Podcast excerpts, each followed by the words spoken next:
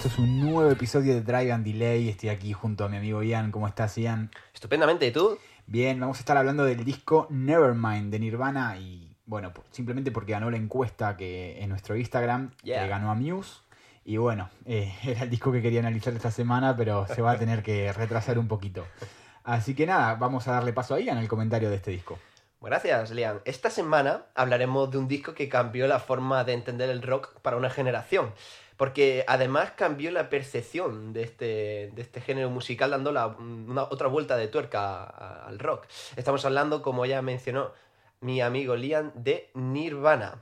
Bueno, para ponernos en contexto, aunque muchos de vosotros ya lo sabréis, Nirvana fue una agrupación estadounidense procedente de Aberdeen que constaba de tres músicos originalmente y cuya formación quedó con el creativo Kurt Cobain a la guitarra y voz, el incombustible Chris Novoselic al bajo y ese metrónomo con gemelos de hierro llamado Dave Grohl, El mejor integrante de la banda, sin duda. que entraría a la formación en 1990 a la batería. Dentro de Nirvana nos podemos encontrar con, con influencias tales como los Pixies, eh, Rem, The Vaselines, eh, incluso los Beatles. Además, impulsaron el rock a un nuevo nivel, como ya hemos dicho, y aprovecharon el contexto social de la época en lo que al final se acabaría llamando como generación X. Se convirtieron prácticamente de la noche a la mañana en iconos del rock con su movimiento grunge. Va- Vamos a, explicar un poquito que el grunge no es Nirvana. Eh, Nirvana fue un- uno de estos grupos integrantes de, lo que fue llamado el grunge, pero simplemente para mi gusto hubo mejores bandas que Nirvana, tales como Pearl Jam, que básicamente in- in- integraron este movimiento, ¿no? La generación X. Yo ahí disiento un poquito, creo que Nirvana es la cabecera total del, del grunge. y- Bueno, pero para gustos, Eh, efectivamente. colores, ¿no? Estupendo. Ah, para 1989 eh, ya grabaron su primer CD, Bleach, que fue muy bien recibido por la crítica. Y además, como decíamos, encajaba perfectamente en la realidad social de la época y según la revista Zona Cero, en el di- del disco decía que Cobain poseía un registro vocal muy rasgado, desgastado y a la vez melódico, al igual que los instrumentos.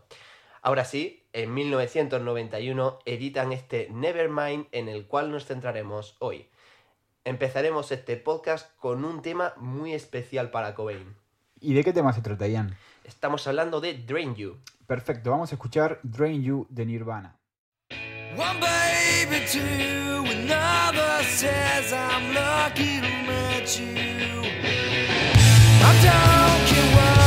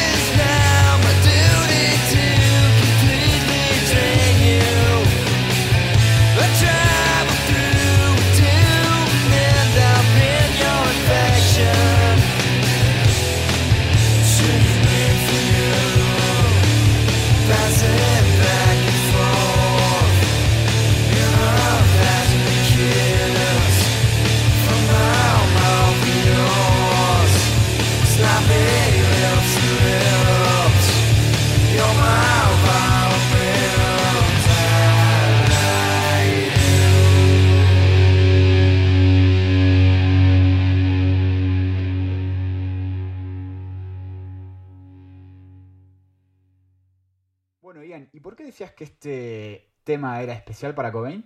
Bueno, pues parece ser que disfrutaba mucho de tocar este tema en vivo. Él consideraba este tema mejor que el archiconocido Smell Light in Spirit, con una letra que evoca algunos problemas amorosos. Igualmente podemos ver en muchos directos que, que le ponía mucha, mucha emoción, mucha intensidad a, a este tema. Incluso en algún directo que hay en, en Francia se puede apreciar esta intensidad y vamos, se nota que le, que le gustaba bastante, ¿no? Y después de este Dream You vamos a pasar a mencionar algunas curiosidades que rodearon a este CD. Como cuál.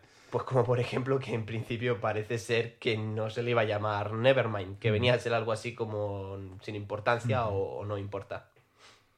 Entonces, ¿qué nombre iba a tener este álbum? Bueno, es algo muy grunge, muy ácido Sí, quizá. sí. Quería llamar al álbum Ship.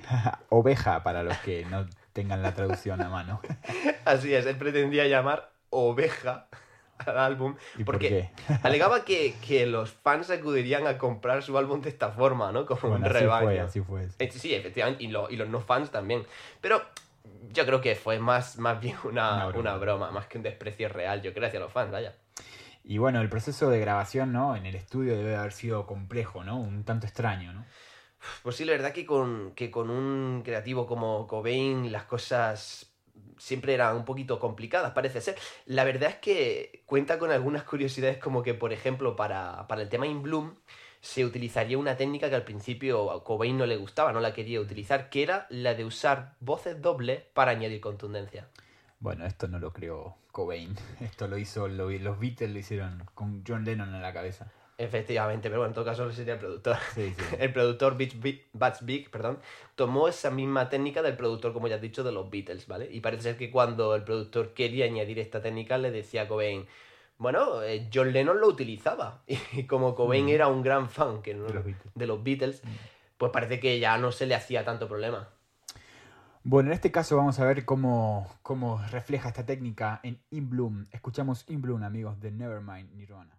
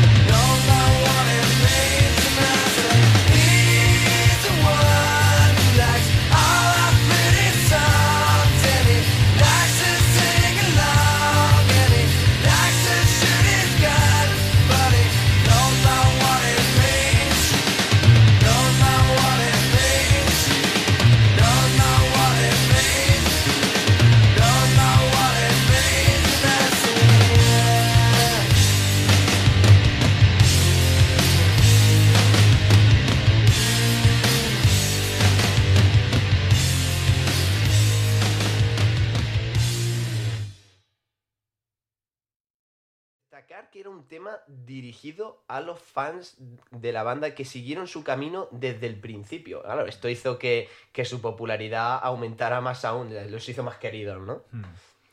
Seguimos en este Drive and Delay, amigos, comentando el Nevermind de Nirvana, que fue elegido por todos ustedes en nuestro canal de Instagram. Y paso a recordarles que si si quieren suscribirse, porque habrá encuestas, sorteos, más entrevistas. Así que nada, Ian, seguimos con este comentario de Nevermind. Deben suscribirse. Sí, Bueno, no lo quiero suplicar, pero ahora vamos a hablar de la canción positiva de Nirvana. no, mentira, no hay nada positivo en Nirvana. Sí, sí. No, no, oye, no, no me he vuelto loco. Creo. Estamos hablando de Come As You Are. Ven como sea, ¿no? Hay controversia acerca de este tema, pero en, la en lo que se refiere a la letra parece hacer referencia a la aceptación de los demás. Aunque bueno, luego hay algunas estrofas un poquito más sospechosas, ¿no? Aquello cuando dice que no tiene un arma y todo japequean. Pero bueno, también podría estar dedicada a su hija Frances Bean. Pero bueno, ya estábamos tardando mucho en no comentar temas de plagio. Es la palabra estrella de este podcast, plagios. ¿Pudo ser You Are un plagio? Pues al parecer, así lo comunicó la banda Killing Joke, pues alegaba que era un plagio de su 80s. Así que vamos a hacer un, pequeño experimento. Vamos a escuchar el inicio de la canción de Nirvana y el inicio de la canción de 80s y ya pues ustedes podrán, podrán juzgar por, por, vos- por vosotros mismos, vaya valga la redundancia.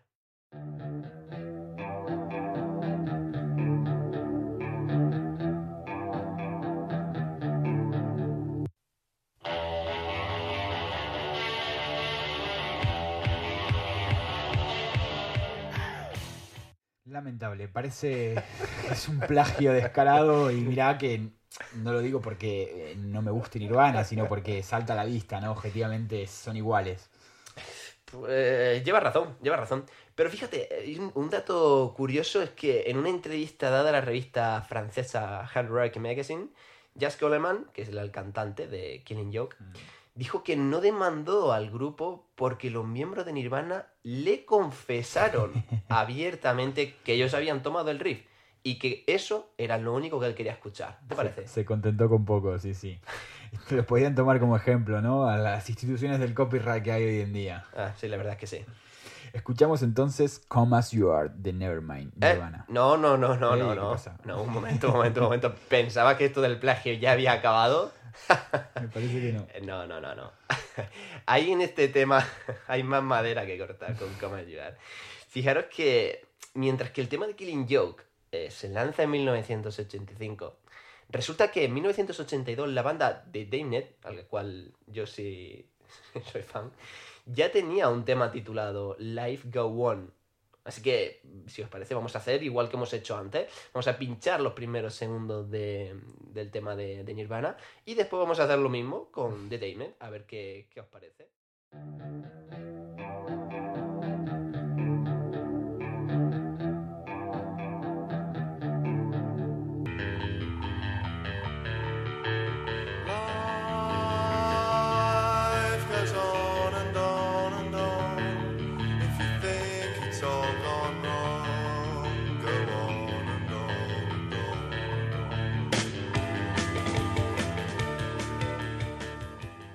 ¿Qué? ¿Cómo te queda?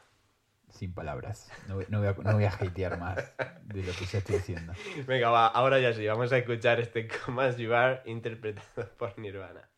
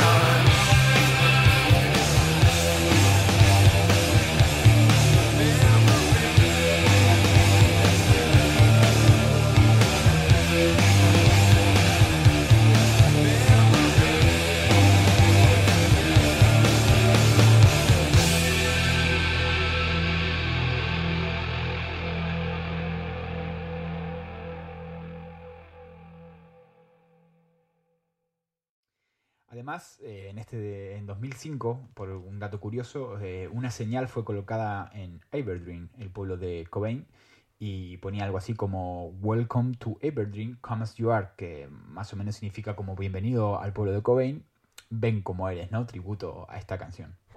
Pues vaya, la verdad que es interesante teniendo en cuenta que Cobain odiaba el sitio donde nació. Yo no sé si lo hicieron un poco por, por hate hacia su persona, pero irónico es, desde Sí, luego. sí, desde luego. Sí. Bueno, vamos a comentar una noti eh, eh, bastante interesante y vamos a hablar de Ozzy Osbourne. Y según el, porta- el portal Metal Circus, eh, menciona que cancela más conciertos de su gira. Y esto es debido a que todavía no salió del hospital.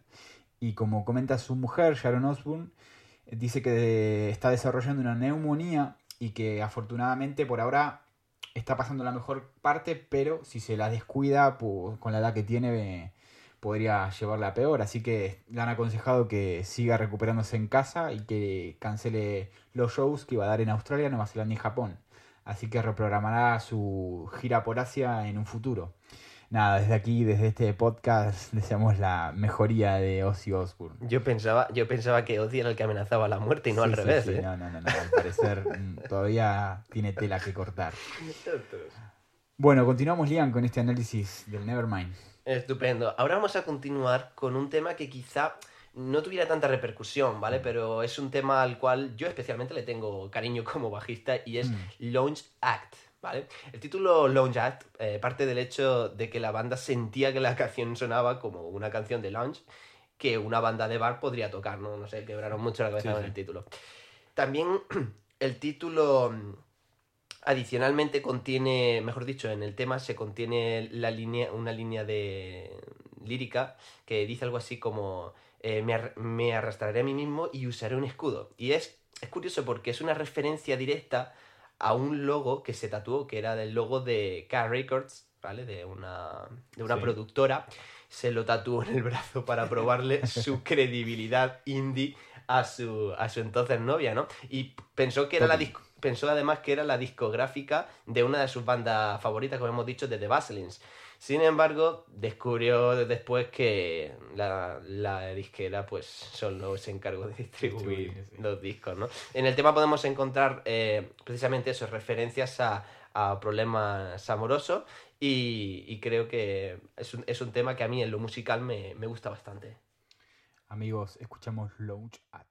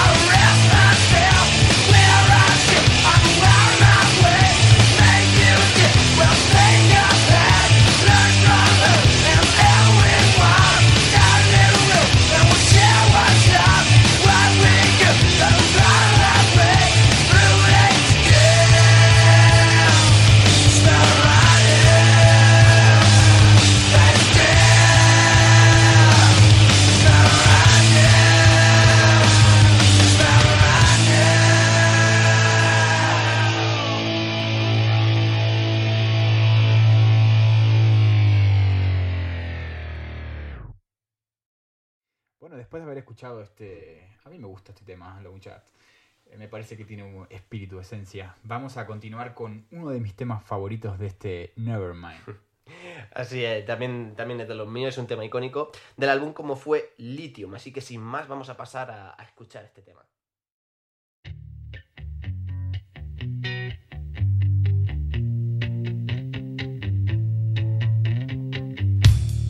I'm so happy cause today found my friends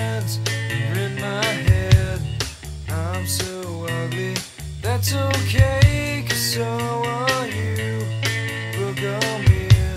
Sunday every day for all I care. I'm not scared, light my candles in our days cause I found God.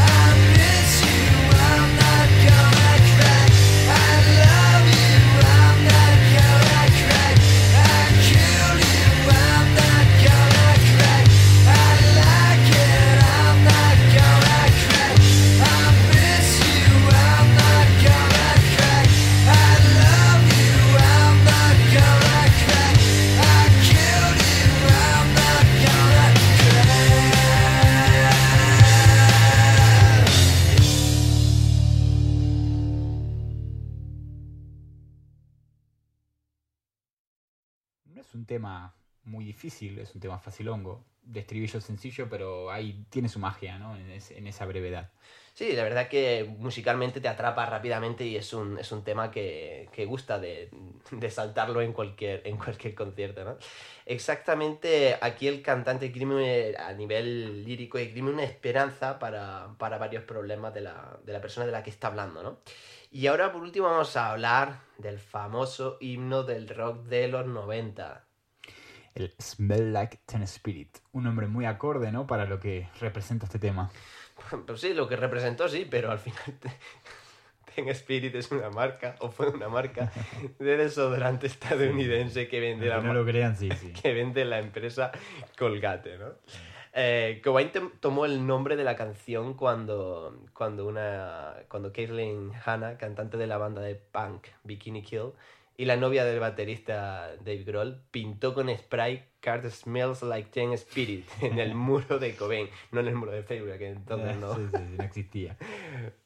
No, no voy a hablar mucho de Smell Like Teen Spirit, me gusta. eh, entiendo la, la perseverancia que tuvo este tema en los 90, así que no lo voy a hatear, me voy a quedar en mi sitio. Gracias, gracias, hombre. La verdad que eh, esta, esta anécdota sí que es, es muy grande, esto es muy puro, ¿no? Sí. Eh, a la verdad que no le hacía gracia utilizar un nombre comercial. Pero la verdad que, como tú has dicho antes, la idea del título le pareció muy, muy buena. ¿Y sabes a quién le pareció una buena idea también? ¿A quién?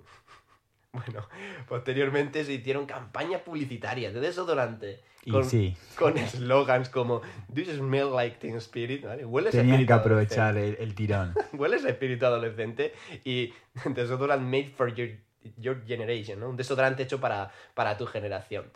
Y para muestra un botón, fijaros en cómo, en cómo se, se, se publicitó en aquel momento. Smells like Teen Spirit. smells like the ocean.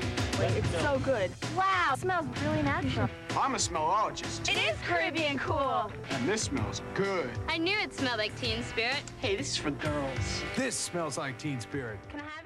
De la letra, ¿qué sabemos? Porque el Bleach sabemos que fueron creadas prácticamente en el momento las letras. Las letras fueron escritas en el mismo estudio. Mm, sí, así es. Eh, Bueno, al igual que, que analizamos en el podcast pasado sobre, sobre Héroes del Silencio, muchas veces las letras de Cobain tampoco no eran muy claras o directamente carecían de un sentido real. Él mismo afirmó esto en una entrevista a MTV y cito textualmente, dice, lo que hice fue colocar pedazos de poesía y solo basura y material que me encantaba en aquel entonces. Y muchas veces escribo letras solo en el último minuto porque soy muy perezoso. Entonces no entiendo por qué la gente intenta buscarle algún significado. Entonces puedo imaginar que no tiene ningún tipo de significado lírico ni tampoco se obsesionó mucho con la letra, ¿no? Exacto, al igual que, que con Comas Juar, aquí hay movida con la originalidad de la composición. Hay quien dice que guarda similitud con The Kingsmaid de Louie Otra Louie en su estructura que, que no en la melodía. Pero bueno, vamos a ver, eh, vamos a hacer igual que con, que con. Comas Juar y vamos a poner unos segundos de ambos temas en el mismo orden, a ver qué, qué les parece.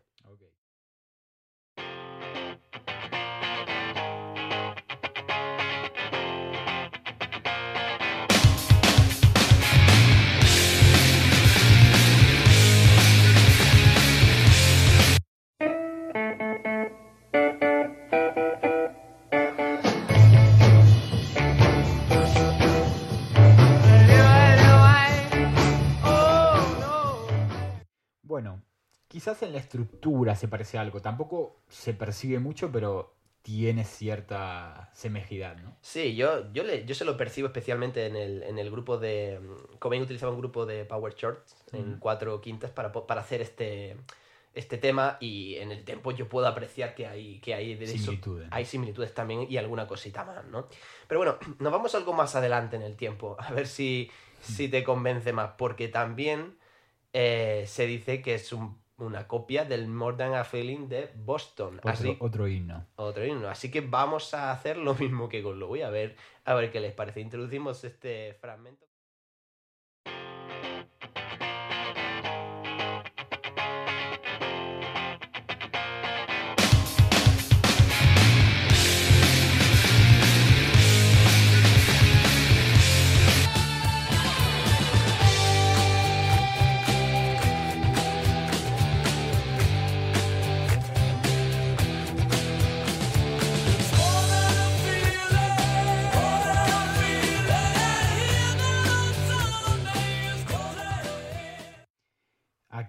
Sí la cosa está un poquito más clara, ¿no? Sí, sí, reconocieron que, bueno, hay parecido, pero que es un tipo de riff que es relativamente común. Y la verdad que tampoco se Sí, escondieron. coincido, coincido. tampoco se escondieron mucho. E- Era sarcasmo. en el festival, en el, live, en el live reading de 1992, antes de empezar con el Ten Spirit, empezaron tocando este More Than a Feeling de una manera así un poco extraña. ¿Lo ponemos? Venga, sí, vamos a pincharla a ver. Bueno,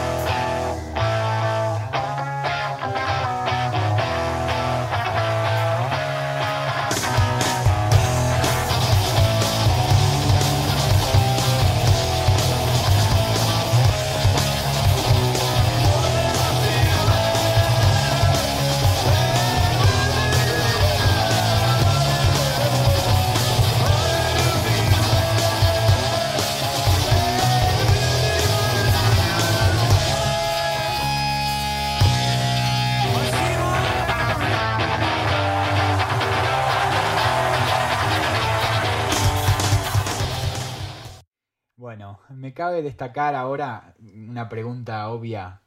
¿Hay algo que creara Nirvana? Bueno, bueno, hay, muchas, hay mucha creación en, en, en su parte. Al final la música también es evolución, ¿no?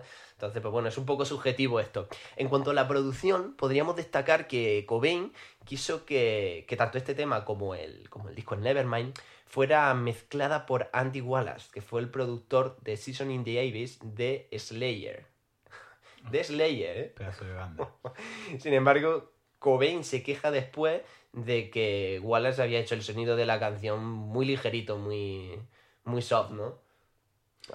Y si les queda alguna duda, fue precisamente por Dave Grohl que le da esa base rítmica tan potente que tiene este disco. Y también el productor afirmó que debido a estas, estas consistencias rítmicas, este tema Smell Like Teen Spirit ocupa el puesto número 9 de las 500 mejores canciones de todos los tiempos y el número 10 en las mejores canciones con guitarras. Ambas encuestas de la revista Rolling Stone y también fue elegida la número 1 de las 100 mejores canciones de los 90 según EBH One. Sí, la verdad es que es un tema con el que fácilmente te dan ganas de ponerte a saltar. Sí. Ah, además, el, en cuanto al vídeo musical, Magnífico. fue muy, fue muy llamativo y además lo fue pasado hasta la saciedad en, en, en MTV, ¿no? Y destacaba precisamente eso, esa energía adolescente que, recalco, parece seguir viva, ¿eh? De hecho, hace poquito, en el, en, bueno, poquito en el año 2015, 2016, no recuerdo bien, Mm. se promovió un evento donde mil músicos tocaban este tema. Sí, sí. Así que sin más vamos a disfrutar de este Mel Light and Spirit. Sí, vamos a poner, eh, en vez de la versión original, vamos a poner este vídeo que lo pueden encontrar en el canal de YouTube, eh, Rocking 1000. Dentro de la emisión de este podcast vamos a poner este, nos parece singular poner esta versión. Así que sin nada, les dejamos el Smell Like Spirit.